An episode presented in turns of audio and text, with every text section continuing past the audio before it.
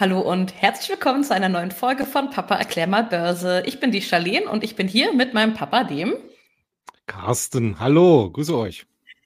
Genau, und gemeinsam im Podcast treffen wir uns, um euch das Thema Finanzen, Börsen und Aktienwelt ein bisschen näher zu bringen. Ja, und in der heutigen Folge soll es um ETFs gehen. ETFs sind ja gerade für Einsteiger immer wieder ein sehr beliebtes Produkt, um darin äh, zu investieren oder eine sehr beliebte Art, äh, um zu investieren. Und darum wollen wir dieses Thema heute nochmal ein bisschen ausführlicher behandeln. Aber bevor es losgeht, hat Papa nochmal einen kleinen Hinweis für euch. Ja, genau. Weil, wie gesagt, es soll ja heute um ETFs gehen. Und da ein kleiner Veranstaltungshinweis, denn wir ähm, am nächsten Wochenende, am Samstag, äh, in der Nähe von Hamburg ist oder sogar in Hamburg wohnt, dann kann ich. Am 11.11. .11. meint er natürlich. Genau, am 11.11. .11. Und ich glaube, äh, die äh, Nordsee-Anrainer sind nicht ganz so karnevalsverrückt wie die Rheinländer. Und deswegen hat vielleicht der eine oder andere noch ein bisschen Zeit, mal am Samstag zum Börsentag Hamburg äh, zu gehen. Äh, wo das genau stattfindet, äh, das können wir gerne dann noch in die Shownotes äh, stellen. Äh, ist auf jeden Fall in der City, ich glaube in der alten Handelskammer. Und das, warum ich das eigentlich so erzähle, ist natürlich, ich bin auch vor Ort mit unserem äh, Börsenbrief Future Money und auch mit meinem neuesten äh, Newsletter, nämlich den Bernecker ETF Report. Und in diesem Zusammenhang gibt's dann auch von mir am Samstag um 13 Uhr eine Dreiviertelstunde lang ein Vortrag zum Thema ETFs. Also wer da äh, Zeit und Lust hat, äh, ist dann herzlich willkommen. So, genug der Vorrede von meiner Seite. Jetzt legen wir mal los. Genau. Ähm, vielleicht eine Ergänzung zum Börsentag noch. Eintritt wie immer natürlich kostenfrei. Alle genau. Infos in den Show Notes oder ähm, bei Google eingeben Börsentag Hamburg. Genau, und passend zum nächsten Börsentag beziehungsweise zum Vortrag vom Papa ähm, sprechen wir heute, wie eingangs gesagt, über ETFs. Ähm, aber vielleicht zum Einstieg nochmal ganz grob den Abriss. Was sind eigentlich ETFs und sind alle gleich oder gibt es da ein paar Unterschiede? Ja, also ETFs ist die Abkürzung für Exchange Traded Funds, also börsennotierte Fonds. Und äh, der Unterschied ist eigentlich, äh, oder besser gesagt, äh, ETFs äh, ermöglichen es den Anlegern, in eine vorher definierte Zahl von Aktien oder Anleihen oder anderen Instrumenten zu investieren. Also das heißt, die Fondsgesellschaft äh, definiert vorab ein bestimmtes Portfolio. Äh, die meisten Indiz, äh, ETFs orientieren sich dabei an schon vorher zusammengestellten Indizes. Das muss jetzt nicht DAX oder S&P nur sein, sondern es gibt dort für jede Handelsstrategie, da kann auch ein Index entwickelt werden. Aber das Wichtige ist halt, der entsprechende ETF orientiert sich dann in seiner äh, Depotaufstellung, in seinem Portfolio dann exakt nach diesem Index. Und äh, das äh, hat halt für Anleger insbesondere den Vorteil, dass man hier in, also mit einem Instrument in sehr, sehr viele Werte unter Umständen investieren kann. Also es gibt ETFs, die haben über 100, über 200 Werte, die sie abbilden. Und äh, das ist natürlich gerade im, äh, beim Thema Risikostreuung sehr interessant. Und äh, ETFs sind halt deshalb auch so beliebt, denn äh, also äh, zum Beispiel im letzten Jahr hat das Deutsche Aktieninstitut mal wieder nachgerechnet, das machen die jedes Jahr, wer denn in Deutschland wo investiert. Und da wurde dann halt wirklich festgestellt, dass acht von zehn Investoren in Deutschland halt in ETFs und Fonds investieren. Ja, du hast schon gefragt, Unterschiede, gibt es denn da Unterschiede?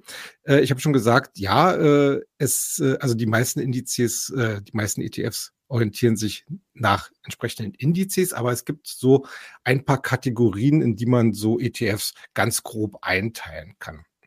Da gibt es zum Beispiel die sogenannten thesaurierenden ETFs und die ausschüttenden ETFs. Das heißt nichts anderes als, äh, dass der eine Fonds, also der tesorierende Fonds, der behält alle äh, ja, äh, Dividenden oder Zinsen, die durch seine Investments auf, äh, aufgebracht werden, behält er im Fonds drin und reinvestiert diese Einnahmen. Beim ausschüttenden ETF bekommst du als äh, ETF Anteilseigner diese Sachen tatsächlich ausgeschüttet. Das sind sozusagen die zwei ganz groben Ein Einstufungen. Und dann gibt's noch äh, eine zweite Gruppe oder, oder ein Einstufungsgruppe, nämlich die äh, physischen und die synthetischen ETFs. Äh, man muss sich einfach mal so vorstellen, äh, man bildet halt mit dem ETF einen Index ab, der ich sag mal so einfach mal eine Zahl, so 50 Aktien beinhaltet oder 100 Aktien. Äh, da kann sich natürlich das ETF-Management überlegen, kaufe ich jetzt diese Aktien tatsächlich für meinen Fonds oder äh, hab, nutze ich irgendwelche Finanzinstrumente, um sozusagen das zu spiegeln. Das nennt man dann Swap-Geschäfte. Und sehr, sehr viele Fonds äh, nutzen halt die Gelegenheit, dass sie tatsächlich die Aktien kaufen mhm. oder einen entsprechenden Durchschnitt dieser Aktien kaufen, um quasi die äh, äh, Wertentwicklung auch entsprechend abzubilden. Aber es gibt halt, wie gesagt, auch relativ viele äh, Fonds, die das nur synthetisch machen. Allerdings, äh, ich habe jetzt nicht die ganz konkreten Zahlen auf dem Tisch, aber ich würde mal sagen, äh, 80 Prozent der ETFs äh, äh, kaufen tatsächlich äh, Aktien oder zumindest gewichtete Gruppen davon. Mhm. Ja. Nun ist es ja so, dass gerade für Anfänger ein ETF eine schöne Möglichkeit ist, in den Handel einzusteigen, weil man muss sich halt auf keine konkrete Aktie oder ein Unternehmen festlegen, mhm. sondern man kann halt direkt in eine ganze Börse, äh, nicht in eine ganze Börse, in eine ganze Branche investieren. Ähm, Trotzdem sollte man sich ähm, mit dem Thema ETFs auch beschäftigen, wenn man vielleicht schon länger am Aktienmarkt unterwegs ist. Was sind denn mhm. so die Szenarien, wo man mal konkreter über einen ETF nachdenken sollte? Wann sollte man sich damit beschäftigen? Naja, also äh, ein ETF ist halt sehr gut dafür geeignet, sozusagen als Basisinvestment äh, zu, zu dienen. Äh, du hast es schon gerade angesprochen, äh, man kann in Branchen investieren, aber man kann auch in ganze äh, Märkte investieren. Nehmen wir mal zum Beispiel den MSCI World. Es gibt zig äh, ETFs, die auf den MSCI World äh, sich fokussieren. Und das heißt, du kaufst mehr oder weniger die ganze Welt und da sind dann 1500 oder 2000 Werte drin. Das kann man natürlich mit Einzelinvestitionen gar nicht äh, stemmen, allein schon der, den, den Überblick behalten äh, bei diesen ganzen hm. Sachen.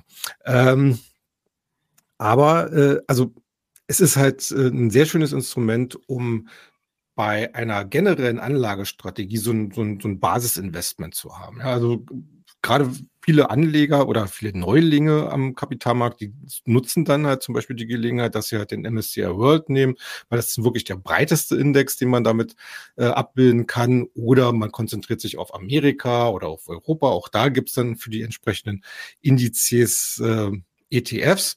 Äh, und dann hangelt man sich eigentlich so mit der steigenden Erfahrung äh, so langsam hoch in einzelne Branchen, Sektoren. Und was ich natürlich äh, immer besonders spannend finde, in äh, spezielle Themen-ETFs. Also nehmen wir mal zum Beispiel, was ja wir in unserem ähm, Börsenbrief Future Money vor allen Dingen machen, nämlich uns mit Technologietrends beschäftigen. Da sind ETFs natürlich ein total klasse Instrument, weil du kannst halt äh, gucken, äh, wo sind hier die Top-Favoriten bei den Einzelaktien. Dann, da wählst du dann halt drei oder vier Stück aus. Aber um dieses ganze Thema zu spielen, nimmst du halt noch ein entsprechendes Themen-ETF mit dabei und kriegst dann halt gleich so den das, das ganze Spektrum, was man eigentlich so mit Einzelinvestitionen gar nicht abdecken kann. Und vor allen Dingen natürlich auch, äh, du bekommst dann entsprechende Risikostreuung. Genau, ja. was ja gerade auch bei neuen Trends und Themen ist, die vielleicht noch nicht so lange am Markt sind. Man weiß ja gar nicht, worin soll ich jetzt investieren, welches Unternehmen mhm. wird sich möglicherweise am Ende durchsetzen. Und da ist natürlich ein ETF eine ganz schöne Möglichkeit, da das Risiko zu minimieren. Genau. Genau. Ähm, wo sind denn nun die Vorteile, außer das, was du jetzt gerade eben gesagt mhm. hast, gegen, äh, also von, von einem ETF gegenüber zu einzelnen Aktien? Gibt es da noch weitere Vorteile, bis auf die Risikostreuung und ähm, dass man vielleicht noch nicht so weiß, welches Unternehmen ähm, sich jetzt ähm, wie entwickelt oder ja. wie sieht's da aus? Naja, also äh, den, die besonderen Vorteile gibt's halt äh, einerseits wegen der Risikostreuung gegen, äh, gegenüber Aktien, aber viel interessanter ist ja eigentlich so die Fragestellung, äh, welche Vorteile gibt's denn gegenüber klassischen Fonds? Ich meine, man muss sich das jetzt mal so vorstellen Äh, in Deutschland kann man momentan äh, ungefähr 2000 ETFs kaufen als Anleger, weltweit knapp 10.000. Wenn man jetzt sich angucken würde, wie, äh, wie groß denn die internationale Fondsbranche ist, äh, das geht dann in die Hunderttausende mhm. an Fonds, die man quasi sich rauspicken könnte. Also das heißt, du hast das schon bei ETFs schon ein bisschen fokussierter alles. Das, man sieht auch daran, das ist eigentlich ein Gebiet, was noch relativ neu ist. Ich meine, Fonds gibt es schon seit ganz vielen, vielen Jahrzehnten, ETFs halt noch nicht so ganz lange. Gegenüber Fonds haben ETFs aber zwei wesentliche Vorteile. Äh, zum einen, sie sind deutlich billiger. Wenn du einen Fonds kaufst, musst du in, in, in der Regel äh, deine fünf Prozent Ausgabeaufschlag bezahlen. Hier hat der Wettbewerb natürlich schon ein bisschen mehr getan. Also man kriegt das auch ein bisschen äh, billiger inzwischen. Aber um einen klassischen Fonds zu kaufen, musst du in der Regel immer vorher erstmal was bezahlen. Äh, das fällt beim ETF komplett weg. Dann hast du mhm. natürlich äh, die laufenden Kosten, also auch ein ganz normaler Fonds lässt sich natürlich seine Arbeit jährlich bezahlen. Managementgebühren, Werbungskosten etc. pp. Da, dann steht dann irgendwo eine Zahl drunter. Ähm, ja, ist, da kann man meistens sagen, so zwischen eins und zwei Prozent jährliche äh, Gebühr, die man bezahlen muss für die Fondsgesellschaft. Da sind ETFs, weil sie versuchen, relativ schlank zu sein im Aufwand und sich halt äh, als sogenannte passive Instrumente eben vor allen Dingen an schon vorhandenen Indizes orientieren, äh, hat man halt deutlich geringere Gebühren. Die bewegen sich so im Durchschnitt zwischen 0,2 und 0,4 Prozent pro Jahr. Ein weiterer Vorteil gegenüber Fonds ist, dass viele Fonds tatsächlich nur einmal am Tag gepreist werden. Also das heißt, ein Anleger, der im Fonds ist und den kaufen oder verkaufen will, der muss da im, im Normalfall schon ein bisschen Sitzfleisch haben äh, und kriegt vielleicht auch nicht den besonders günstigsten Preis. Bei ETFs ist das ein bisschen anders. Da wird halt fortlaufend äh, Notierungen gestellt. Äh, da sollte man natürlich auch immer wieder gucken auf die Spreads. Also die Spreads heißt ja An- und Verkaufspreis. Das kann bei kleineren ETFs deutlich ausufern. Ja, also dass man sozusagen, wenn man äh, ein ETF kauft, äh, erstmal äh, über über den Spread halt schon sich teuer einkaufen muss und, und dann gleich auf dem Papier Verlust hat, weil der theoretische Verkaufspreis deutlich niedriger ist. Aber äh, je größer ein ETF ist, äh, desto liquider wird er auch an der Börse gehandelt und so niedriger sind auch die oder so geringer sind auch die Spreads. Und äh, das macht dieses Instrument halt auch für äh, Anleger interessant, die vielleicht nicht nach der alten Costolani-Devise verfahren wollen, kaufen und schlafen legen, sondern die auch mhm. sagen, okay, ich möchte das schon ein bisschen aktiver managen. Und äh, es gibt ja dieses berühmte äh, äh, Börsianer-Sprichwort, ne, hin und her macht Taschen leer. Äh, das ist natürlich schon so, wenn man sich für eine Investition entschieden hat, sollte man ihr auch Zeit geben, sich zu entwickeln. Aber ETFs sind halt eine gute Möglichkeit oder eine bessere Möglichkeit aus meiner Sicht gegenüber Fonds, äh, ein Thema halt äh, so zu adressieren, dass man auch äh, weiterhin äh, handlungsfähig bleibt. Also da relativ schnell auch wieder rauskommen kann im Zweifel oder äh, aufstocken kann. Mhm. Okay, so viel zur Theorie. Wie sieht es denn in der Praxis aus? Also so ein ETF, der hat ja auch einen bestimmten geldlichen Wert, den du als Anteil dir ja. kaufen kannst. Ähm, bei Aktien ähm, wissen wir, dass wir dort auf bestimmte Kennzahlen gucken, wie zum Beispiel das KGV oder das Kurs was auch immer für ein Verhältnis, Umsatzverhältnis. Ähm, Umsatz, Cashflow, was es da nicht alles gibt. Ähm, wie setze ich denn so ein ETF in der Praxis ein? Wie entscheide ich mich denn für ein ETF? Ja, also äh, natürlich äh, steht bei der Entscheidung für einen speziellen ETF immer die Fragestellung, was möchte ich mit ihm anfangen?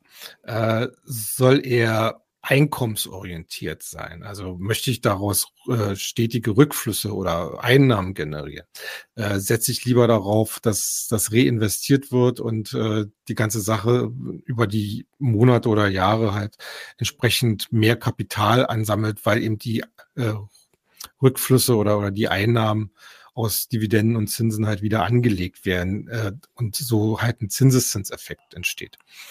Ähm, was die Kennzahlen angeht, äh, gibt es natürlich auch eine ganze Menge. Also worauf man sicherlich so ein bisschen achten sollte, ist auf jeden Fall die Volatilität, also die Schwankungsbreite der Kurse. Da gibt es auch historische Daten. Und wenn man zwei ETFs auf dem Tisch zu liegen hat, äh, die entsprechend sehr ähnlich sind von den anderen Konditionen her, also zum Beispiel die jährliche äh, Gesamtkostenquote, die ich da jetzt schon angesprochen hatte, äh, dann sollte man sicherlich drauf gucken, wer ist denn höher volatil und wer ist weniger volatil. Und äh, da ist es dann natürlich so die äh, eigene Risikoeinschätzung ist man eher risikoavers, also, also scheut ein bisschen das Risiko, dann sollte man sicherlich ETFs dann raussuchen, die eine geringere Volatilität, historische Volatilität aufweisen.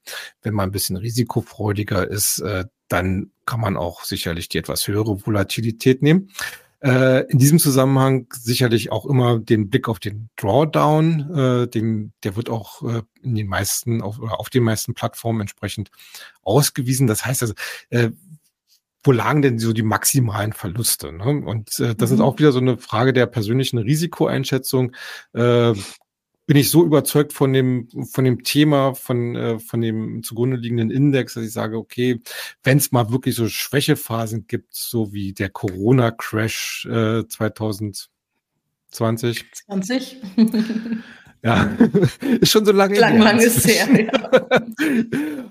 ähm, äh, dann sollte man natürlich schon darauf achten, okay, was hat denn so ein, so ein Index äh, in der Vergangenheit am meisten verloren, äh, um einfach äh, ein sicheres Gefühl zu bekommen, ob ich das jetzt aussetzen kann oder nicht.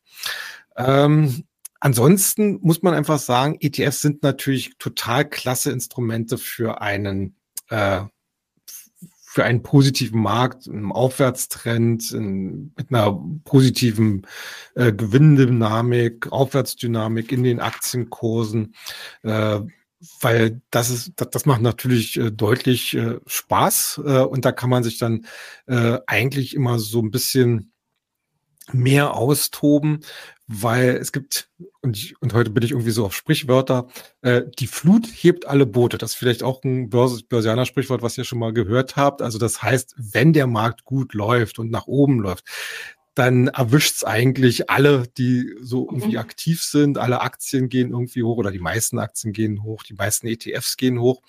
Ja, und dann äh, hat man als äh, Anleger sicherlich ein bisschen die Qual der Wahl und äh, sollte dann auf jeden Fall so ein bisschen Recherche betreiben, äh, wer denn in der Vergangenheit besonders performance-stark in solchen Aufwärtsbewegungen war. Ne, das ist, das ist ein bisschen akribische äh, Recherche, äh, aber da kommt man leider nicht drum, drum rum. Ne? Aber ansonsten kann man natürlich auch sagen, äh, so Index-ETFs sind natürlich in solchen Aufwärtsphasen immer sehr gut und dann guckt man sich einfach noch zwei, drei äh, spezielle Themen raus, äh, die halt äh, gerade gespielt werden. Also wer zum Beispiel in diesem Jahr mit, mit künstlicher Intelligenz unterwegs war, der hat sicherlich nichts falsch gemacht. Äh, der ganze Softwarebereich, äh, der hat äh, auch super performt. Äh, und wogegen zum Beispiel Bereiche wie E-Mobility jetzt in den letzten Monaten ziemlich federn lassen musste. Aber da, wie gesagt, das kann man auch sehr gut halt mit ETFs spielen. Und während einzelne Werte mitunter in solchen Phasen halt deutlich nach unten äh, durchgereicht werden, hat man halt mit ETFs durchaus die Möglichkeit, das Ganze so ein bisschen abzufedern. Ähm, ich, äh, ich bringe da jetzt immer sehr gerne äh, äh, zum Beispiel eines unserer Musterdepots an. Also wir haben ja, wir haben ja zum Jahresanfang hatten wir äh, einige Musterdepots aufgelegt, unter anderem auch Mobility. Äh, die, die Jahresperformance ist jetzt nicht so schick, äh, aber da hat man dann halt äh, trotzdem noch ein relativ moderates Minus, was man verkraften muss. Und das sieht man dann auch letzten Endes in unserem ETF-Musterdepot. Ähm, ja, also wie gesagt, ETFs sind prädestiniert eigentlich dafür für Aufwärtsbewegungen. Muss man schon mal so sagen. Okay, so, nun wären wir ja nicht an der Börse, wenn es immer nur nach oben gehen würde. Wir haben ja auch eine Abwärtsbewegung. Und mhm. wie die Märkte nun mal sind, man kann sie nicht immer einschätzen oder vorhersagen. Ähm, wie ist das denn bei ETFs? Also bei Aktien kennen wir ja mittlerweile ein paar Instrumente, wie wir dort Verlust vorbeugen können, wie zum Beispiel Stop-Loss, dynamische Stop-Loss und was es da nicht noch alles gibt. Wie kann ich mich denn dort ähm, mit meinem ETF schützen, wenn der Markt einen Abwärts- oder vielleicht auch einen Seitwärtstrend hat? Ja, also äh, fangen wir vielleicht mal bei den Abwärtstrends an. Äh, da schlägt dann in der Regel dann die Stunde der sogenannten Short-ETFs. Die gibt es nämlich auch. Das heißt, es sind ETFs, mit denen man im Normalfall auf fallende Kurse spekulieren kann. Das sind dann in der Regel synthetische ETFs, also das zum Beispiel mhm. ähm, es gibt zum Beispiel von X-Trackers, das ist die, die, die äh, ETF-Tochter von der DWS, also Deutsche Bank. Äh, die haben äh, beispielsweise so eine Inverse DAX ETFs, also die im Prinzip der, die Kursentwicklung des DAX invers spiegeln. Und äh, wenn man solche Short-ETFs einsetzt, muss man sich, sollte man sich eigentlich von vornherein eigentlich klar machen, warum man das tut. Ähm, ich bin ehrlich gesagt nicht der große Fan von Leerverkäufen von Short-Selling. Äh, aber ich halte das natürlich im Kapitalmarkt durchaus für legitim. Allerdings ist das äh, relativ schwer, weil oftmals solche Sachen auch gehebelt sind äh, in den Instrumenten. Das sieht man auch bei den verfügbaren Short-ETFs, die hier an der deutschen Börse gehandelt werden, dass eine ganze Menge davon eben auch gehebelt sind, also wo man quasi den die, die zweifache und dreifache Kursbewegung mitmacht, wenn der DAX halt ein Punkt oder zwei Punkte äh, verliert oder gewinnt.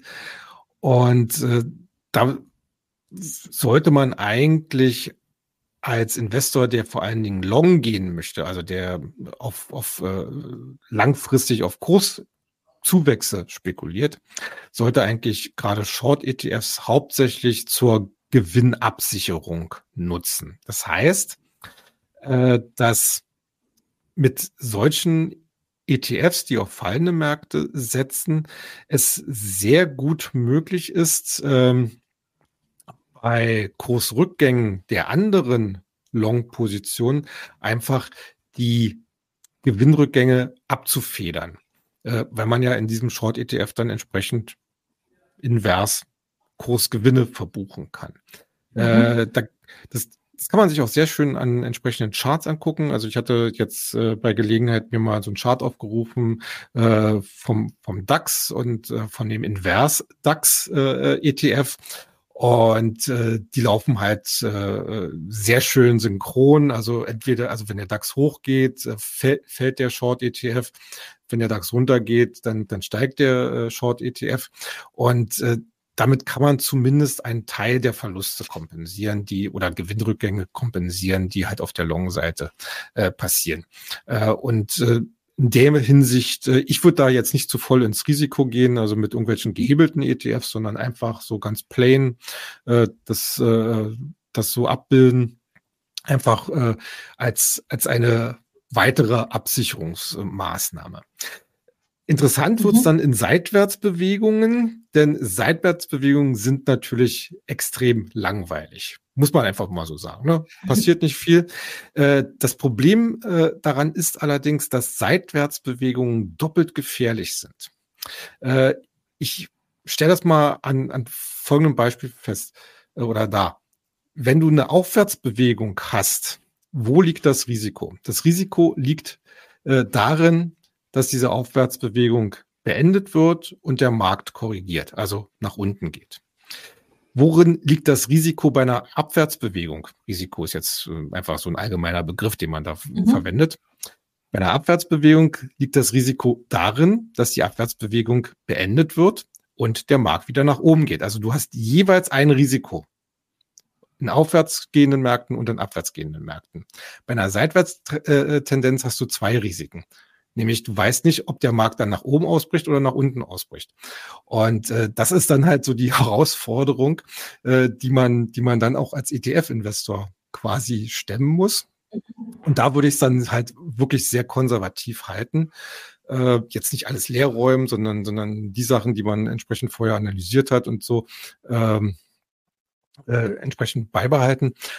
Aber äh, spannend wird es eigentlich, wenn es ein bisschen länger dauert, äh, dass man sich vor allen Dingen auch einkommensorientierte ETFs ins Depot holt, nämlich also Dividenden-ETFs oder eben Anleihen-ETFs, die halt Zinsen zahlen. Und dann sollte man auch immer darauf achten, dass die entsprechend ausschütten, äh, mhm. damit man die flaue Performance äh, aus dem Gesamtmarkt halt einfach ein bisschen abfedert. Und äh, wie gesagt, Dividenden-ETFs gibt es inzwischen auch eine ganze Menge, äh, die sehr gute äh, Ergebnisse bringen. Ähm, es ist natürlich der persönlichen Meinung oder Einstellung geschuldet, ob man vielleicht doch einen Thesaurierenden nimmt, also der die Dividenden äh, einbehält. Äh, ich persönlich würde in solchen Situationen halt lieber die ausschüttende Variante nehmen. Mhm. Du hattest vorhin gesagt, dass ETFs ja gerade auch durch die viele Anzahl an Unternehmen, die dort zusammengefasst werden, sehr volatil sind. Ähm, wie viel Volatilität ist denn okay? Wie kann ich mich denn da mit meinem ETF-Depot ähm, ja positionieren, dass ich keine schwitzigen Hände bekomme?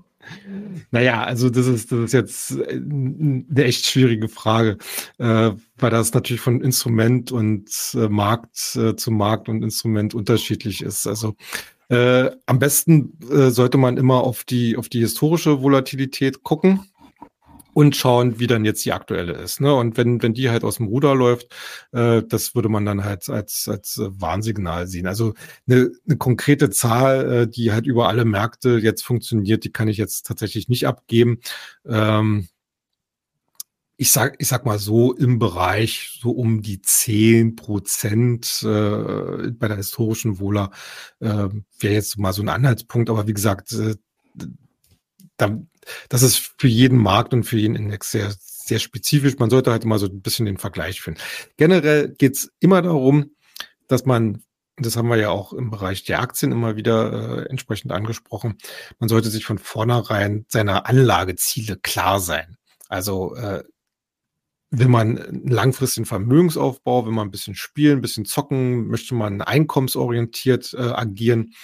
Äh, und äh, dann äh, stellt man sich halt sein Depot äh, zusammen und äh, kann dann, glaube ich, auch ganz beruhigt dann äh, auch mal etwas turbulentere Zeiten äh, durchstehen. Ja? Und wenn man äh, jetzt mal so auch mit Blick auf das Jahresende schon mal guckt, ich meine, alle sprechen jetzt davon, dass die Wahrscheinlichkeit immer größer äh, wird, dass wir eine Jahresendrallye äh, bekommen. Also äh, selbst nach den Turbulenzen äh, der letzten Wochen und Monate äh, kann man eigentlich konstatieren, dass das alles höchstwahrscheinlich zum Ende des Jahres und auch für nächstes Jahr alles wieder ein bisschen netter und heller und schöner und ertragreicher wird.